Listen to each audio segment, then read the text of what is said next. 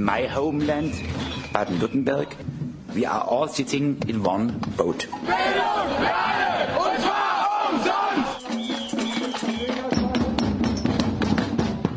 Wir werden uns in der gesamten Region mit den Mitteln des gewaltfreien Widerstandes zur Wehr setzen. Das kann's ja wohl nicht sein. Nein. Fokus Südwest. Herzlich willkommen zu Fokus Südwest am Freitag, dem 12. Dezember 2013. Am Mikrofon ist heute Luca von Radio Dreieckland. Heute ist der Schwerpunkt der Sendung das Tabuthema Gewalt an Frauen. Es geht darum, was Gewalt überhaupt ist, über Gewaltprävention und Täterarbeit. Es gibt in Freiburg nämlich gerade eine Kampagne 16 Tage Stopp Gewalt an Frauen und in dem Rahmen haben wir diese Gespräche geführt. Wir fangen an mit was ist überhaupt Gewalt? Hexenverfolgung, Säure im Gesicht, Prügel, Prügel. Rape, Rape, Frauenhandel, Missbrauch, Hexenverfolgung, Säure im Gesicht, nur eine Inderin, nur eine Migrantin, Diskriminierung, Missbrauch, Missbrauch, psychische Gewalt, ökonomische Gewalt, Kriegsgewalt, körperliche Gewalt. Gewalt gegen Frauen und Mädchen hat viele Gesichter. Körperliche Gewalt. Sie haben uns unsere Kleider vom Körper gerissen. Marital Rape. Vergewaltigung in der Ehe. Gewalt. Violence. Violencia. In der Schule, Schule im Büro, der U-Bahn, der Straße, in der Familie, in der Familie. Im Haus, im Krieg. Krieg. Gewalt gegen Frauen und Mädchen ist nach wie vor ein Tabuthema. Im privaten wie im öffentlichen Raum. Hierzulande wie auch weltweit. Ein Tabuthema. Ein Opfer ohne Täter. Arbeitskollegen. Blauhelmsoldaten, Nachbarn, Freunde. In der Schule, auf der Straße, in der U-Bahn, in der Familie, zu Hause, Nachbarn. am Arbeitsplatz. Ich habe nicht angezeigt. Ich habe nicht habe angezeigt. angezeigt. Stopp. Stopp. Nein heißt nein. Nein heißt nein. Stopp. No. Keine Gewalt an Frauen. Der Internationale Tag der UNO zur Beseitigung von Gewalt gegen Frauen erinnert jährlich am 25. November an die Gewalt, die Frauen und Mädchen erfahren. Ab jetzt. Ab jetzt. Stopp. Stopp. No means no. Stopp. Nein heißt nein. Belästigung am Arbeitsplatz ist kein Kavaliersdelikt. Tatort Familie. Stopp. Stopp. Kein Opfer ohne Täter. Stopp. In Freiburg das Schweigen brechen. 16 Tage lang. Mut machen. Aktionen, Filme, Gespräche. www.16days-freiburg.de Erstmal wollte ich darauf eingehen, was bedeutet Gewalt eigentlich? Weil es ja so ein weiter Begriff ist. Gewalt ist ein sehr großes Thema. Es gibt sehr viele verschiedene Formen, die oftmals mit äh, kaum sichtbaren, kaum spürbaren Dimensionen anfangen. Aber das geht dann von ja, physischer, psychischer über emotionale Gewalt bis hin zu massiver körperlicher Gewalt. Und bei Übergriffen gegenüber Mädchen wird ja zum Beispiel in den Kursen, in denen sie auch ähm, lernen, sich gegen Gewalt zu wehren, äh, den, den jungen Mädchen zum Beispiel vermittelt, dass in dem Moment, wo sie merken, dass sie sich nicht mehr wohlfühlen mit irgendeiner Form der Annäherung von Menschen, von Personen, dass sie sehr früh sagen Stopp und Nein und das möchte ich nicht. Und das ist halt ganz schwierig zu sagen, wo und in welchem Moment genau die Gewalt anfängt. Ich würde sagen, genau da, wo jemand sich an dieses Stopp bis hierhin und nicht weiter einfach nicht hält. Möchte eine andere oder ein anderer noch was zum Thema sagen, was Gewalt für sie oder ihn ist? Bedrohung und Druck. Das heißt, wenn man Macht und auf andere Mensch übt. Zum Beispiel äh, beim Bedrohen, ne, wenn ein Mensch Angst hat, ja, eine Frau Angst hat, von was äh, gesagt wurde, wenn du das oder das machst, dann wird das und das passieren. Und ähm, das ist zum Beispiel in der Migrationsprozess, das schon sehr oft, dass die Frauen äh, hilflos sind. Das heißt, viele Männer wissen, dass die Frauen nicht sich wehren können, Gesetz manchmal nicht kennen im Ausland und sie spielen Macht damit und die Frauen sind wirklich äh, unter Druck. Das ist eine sehr starke Gewalt. Ja, ich würde gerne noch ergänzen, dass es eben auch noch eine strukturelle Gewalt gibt. Also zum Beispiel ungleiche Entlohnung bei der Arbeit oder Verweigerung elementarer Menschenrechte, zum Beispiel das Recht auf Bildung oder auf äh, körperliche, sexuelle und sonstige Selbstbestimmung. Also ich denke, das ist auch eine Form von Gewalt, sogar eine sehr weit verbreitete. Ja, die 16-Tage-Kampagne ähm, ist ja eine weltweite, eine internationale Kampagne und in jedem Jahr wird ein neues Motto ausgerufen. Das diesjährige Motto lautet äh, From Peace in the Home to Peace in the World, also vom Frieden zu Hause zum Weltfrieden. Das heißt also Militarismus und Gewalt gegen Frauen beenden und insbesondere ähm, gegen häusliche Gewalt und auch die Rolle von Kleinwaffen ähm, sowie sexualisierter Gewalt nach kriegerischen oder während kriegerischer Auseinandersetzungen. Und jetzt wollen wir auch auf lokale ähm, Zahlen oder auf die häusliche Gewalt in Freiburg eingehen, weil wir auch eine Fachfrau zu dem Thema hier im Studio haben. Da ich ja die Koordinatorin bin vom Interventionsprojekt gegen häusliche Gewalt, ähm, bin ich sozusagen die Ansprechpartnerin für die Institutionen, die mit Menschen zu tun haben. Das heißt in der Regel eigentlich mit Familien, in denen Gewalt vorkommt. Und vorhin wurde ja schon besprochen, was, welche Art von Gewalt das es gibt, welche Gewaltformen. Und die sind, wie, wir, wie Sie ja gehört haben, sehr, sehr vielfältig. Und ähm, weshalb ich auch hier sitze, man könnte ja auch sagen, das kommt ja oft so auch das Motto, Männer sind einerseits Täter, aber andererseits sind doch die auch von Gewalt betroffen. Und da kann ich schon sagen, so von den Zahlen her, dass gut 80 Prozent der von häuslicher Gewalt, das heißt von in Familien auftretender Gewalt Betroffenen, das sind Frauen. Das heißt, sie sind weiblichen Geschlechts. Das heißt, es ist wirklich, ähm, ich mache die Tür zu Hause zu und ich bin eher von Gewalt betroffen, als wenn ich aus meiner Tür rausgehe. Und ich finde, es ist für Frauen schon auch wichtig zu wissen. Und aus dem Grund ist es auch, um nochmal das aufzugreifen, was vorhin die Lucia gesagt hat, ein bisschen schwierig, ähm, einen Täter so zur Verantwortung zu ziehen, weil ich muss das ja irgendwie nachweisen können vor Gericht. Wir haben in Deutschland die Möglichkeit, dass jemand, der gewalttätig ist, des Platzes zu verweisen, auch aus seiner eigenen Wohnung, auch wenn ihm die gehört. Also diese Wegweisung, das gibt's. Ähm, ich kann jemand auch einen Kontakt- und Annäherungsverbot aussprechen. Diese Möglichkeit gibt's auch. Wir haben in Freiburg das Glück, dass wir eine Sonderzuständigkeit haben bei der Polizei und auch bei der Staatsanwaltschaft.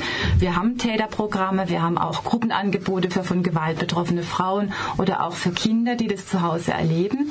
Wichtig ist jedoch, dass ähm, letztendlich alle, nicht nur die im professionellen Gebiete mit zu tun haben, sondern auch die anderen drumherum begreifen, dass wenn in einer Familie Gewalt auftritt, dass der Familien auf jeden Fall von entsprechenden professionellen Stellen geholfen werden muss und dass man sich nicht scheuen sollte, als Nachbarn oder als Freunde zu sagen, hört zu, da gibt es Stellen, da könnt ihr euch hinwenden, weil eine Familie damit allein überfordert ist.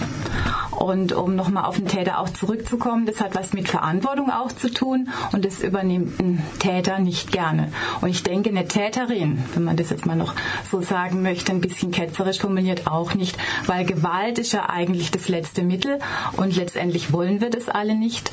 Und viele Männer sind der Ansicht, sie wurden provoziert. Eine Zahl möchte ich noch sagen, es gab im Jahr 2012 knapp 1400 Einsätze in der Stadt Freiburg und Landkreis Hochschwarzwald und es waren drei Viertel, also etwas mehr als 1000 Einsätze im Stadtgebiet Freiburg, das heißt dreimal am Tag. Und ich finde, das ist eine ordentliche Zahl für ein zivilisiertes Land und für Freiburg mit nachhaltig und Green City. Und was ich, was ich sagen kann, letztendlich trifft es viele, viel mehr als man denkt. Jede vierte Frau zwischen 16 und 85 einmal im Leben. Und ich finde es beeindruckend. Eines Tages werde ich aus dem Haus gehen und ich trag mein schönstes Kleid. Ich werde durch die Straßen streifen und ich nehm mir dabei Zeit. Und die Leute werden mich ansehen, keiner wird mir drohen, keiner wird mich schlagen und sie werden mich freundlich grüßen und Respekt auf ihren Lippen tragen. Eines Tages werde ich aus dem Haus gehen und ich kann lieben, wen ich mag. Wir können beim Küssen die Augen schließen, in der U-Bahn und im Park. Eines Tages werde ich aus dem Haus gehen und ich muss mich meiner Kleidung nicht mehr verstecken. Ich werde keine Angst vor Männern in Gruppen haben und der Tag wird leichter schmecken.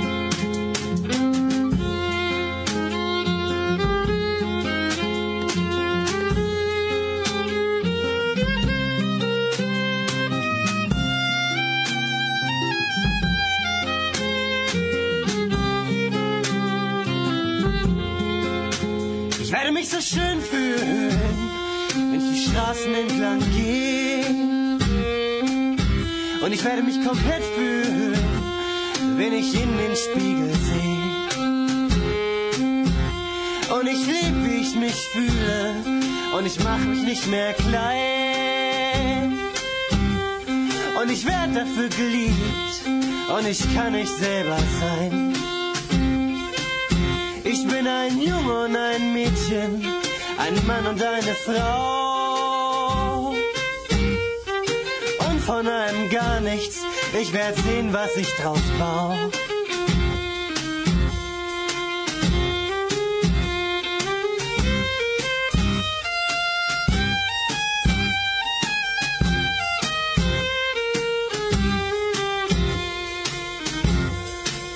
Ich gehe täglich aus dem Haus.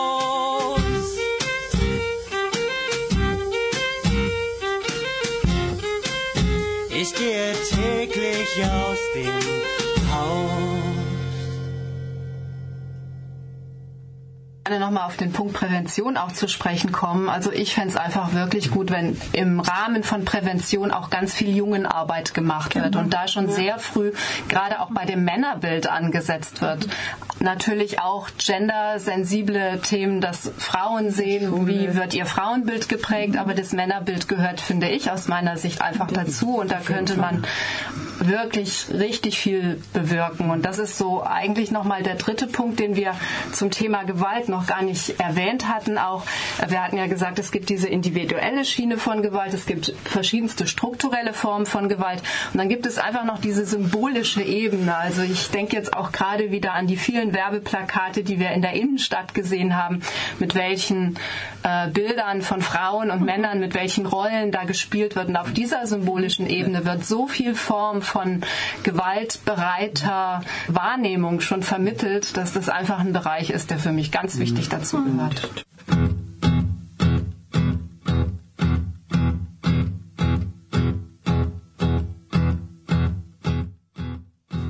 Ja, willkommen bei Fokus Südwest am Freitag, dem 6.12. Ja, jetzt hört ihr noch ein Interview zu Täterarbeit. Die GEMA-freie Musik kommt von Früchte des Zorns. Und ich begrüße im Studio Bernhard Meyer von Pro Familia. Wie sieht denn Täterarbeit aus? Also das ist eine sehr komplexe Frage. Also Täterarbeit sieht im Groben so aus, dass wir jetzt speziell von der Pro Familia in Freiburg ein Angebot äh, speziell für Männer machen, die äh, im Rahmen von äh, häuslicher Gewalt zu uns kommen.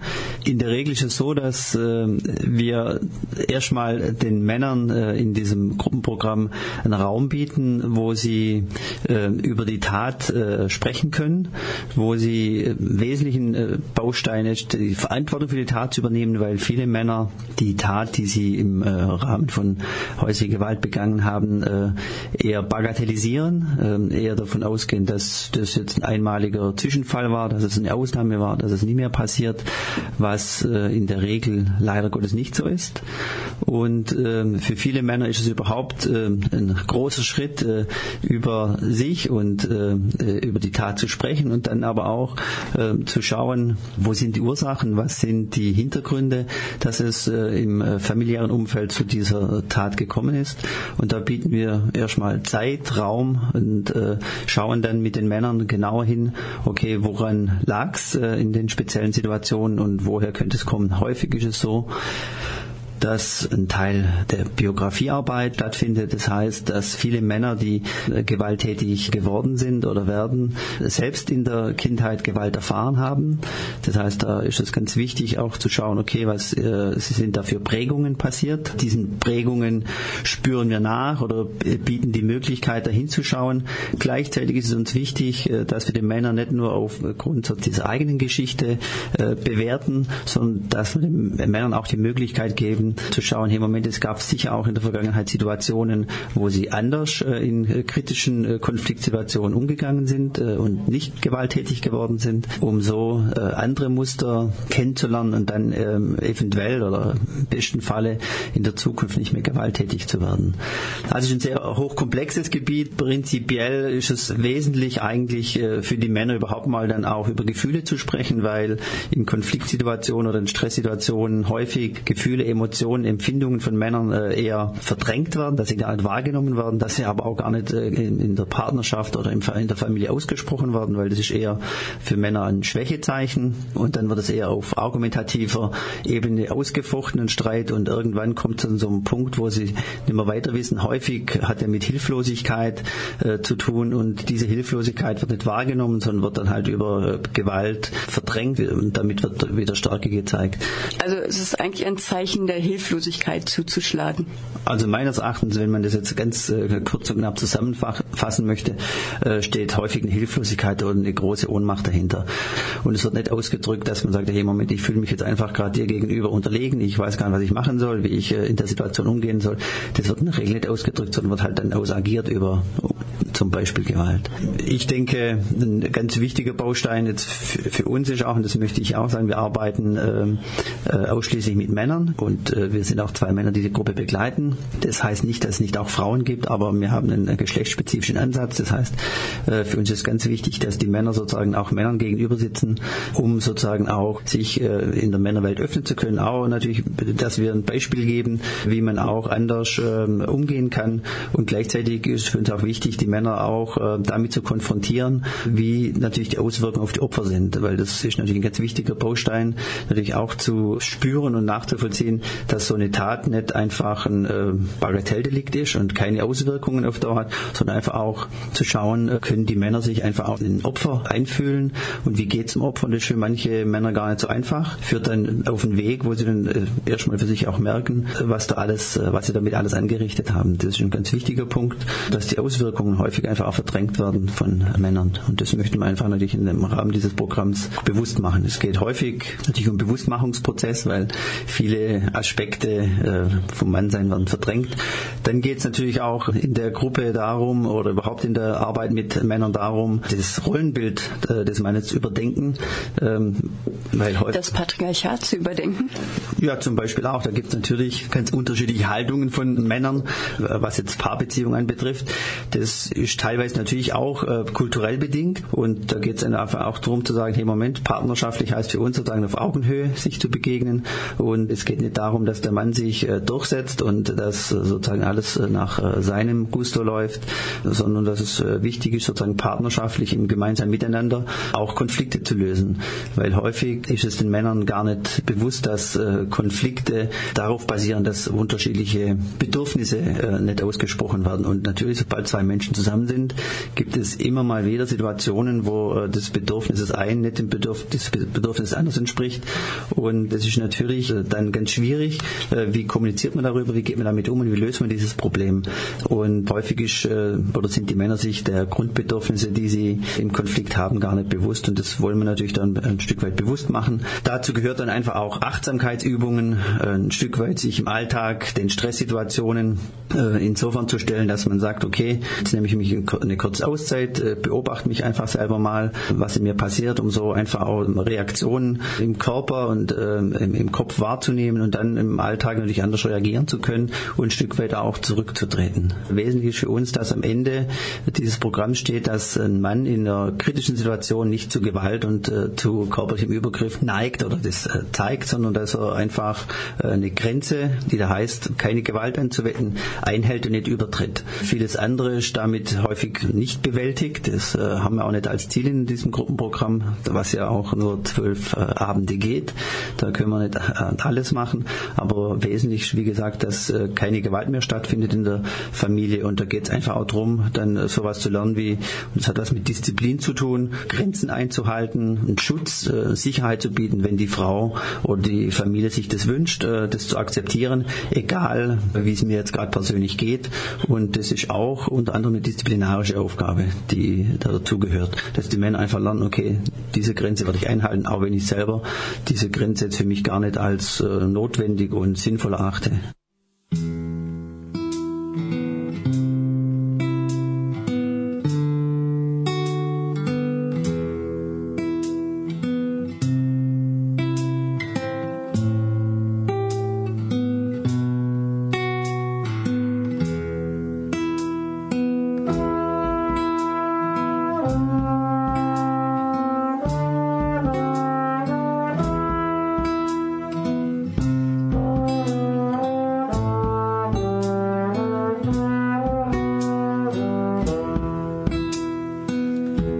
Tagesscheren in meiner Jackentasche. Ich trag sie seit sieben Tagen dort. Ich halte mich an ihnen fest, obwohl sie schneiden. Das Loslassen tut so weh. Ich weiß, zum Kommen gehört auch Gehen und nach dem Reden kommt die Stille. Doch die schreit mich andauernd an und meine Tränen sind ihr egal. Millionen soll ich meine Liebe tragen?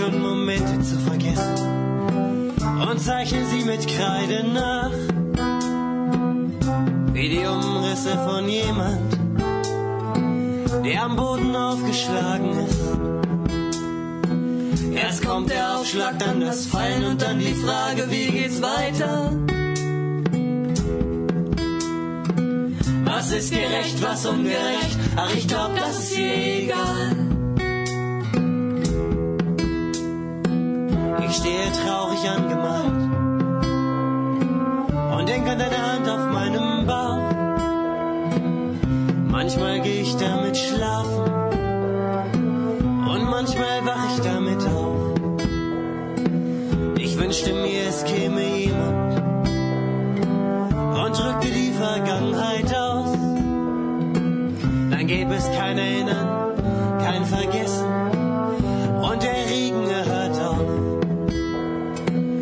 Was mir bleibt, ist das gebrochene Versprechen, das es niemals gab. Was mir bleibt, ist das gebrochene Versprechen, das es niemals gab. Ich trage Scheren in meiner Jackentasche.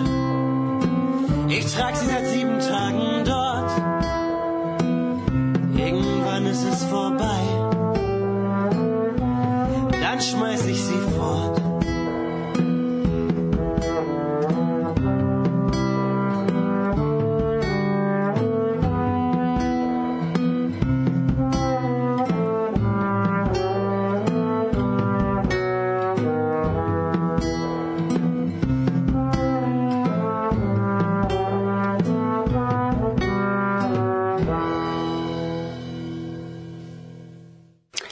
Ende der Sendung des Fokus Südwest vom heutigen Freitag, den 6. Dezember, hört ihr noch einen Beitrag zum Thema Winterabschiebestopp in Baden-Württemberg.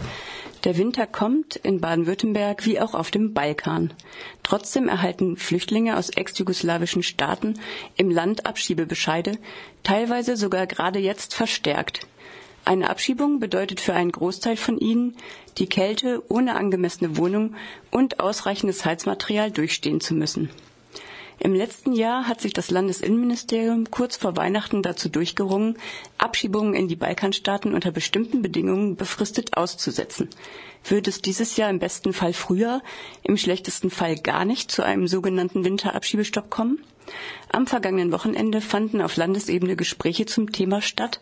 In diesen Tagen wird bei der Innenministerkonferenz auf Bundesebene verhandelt.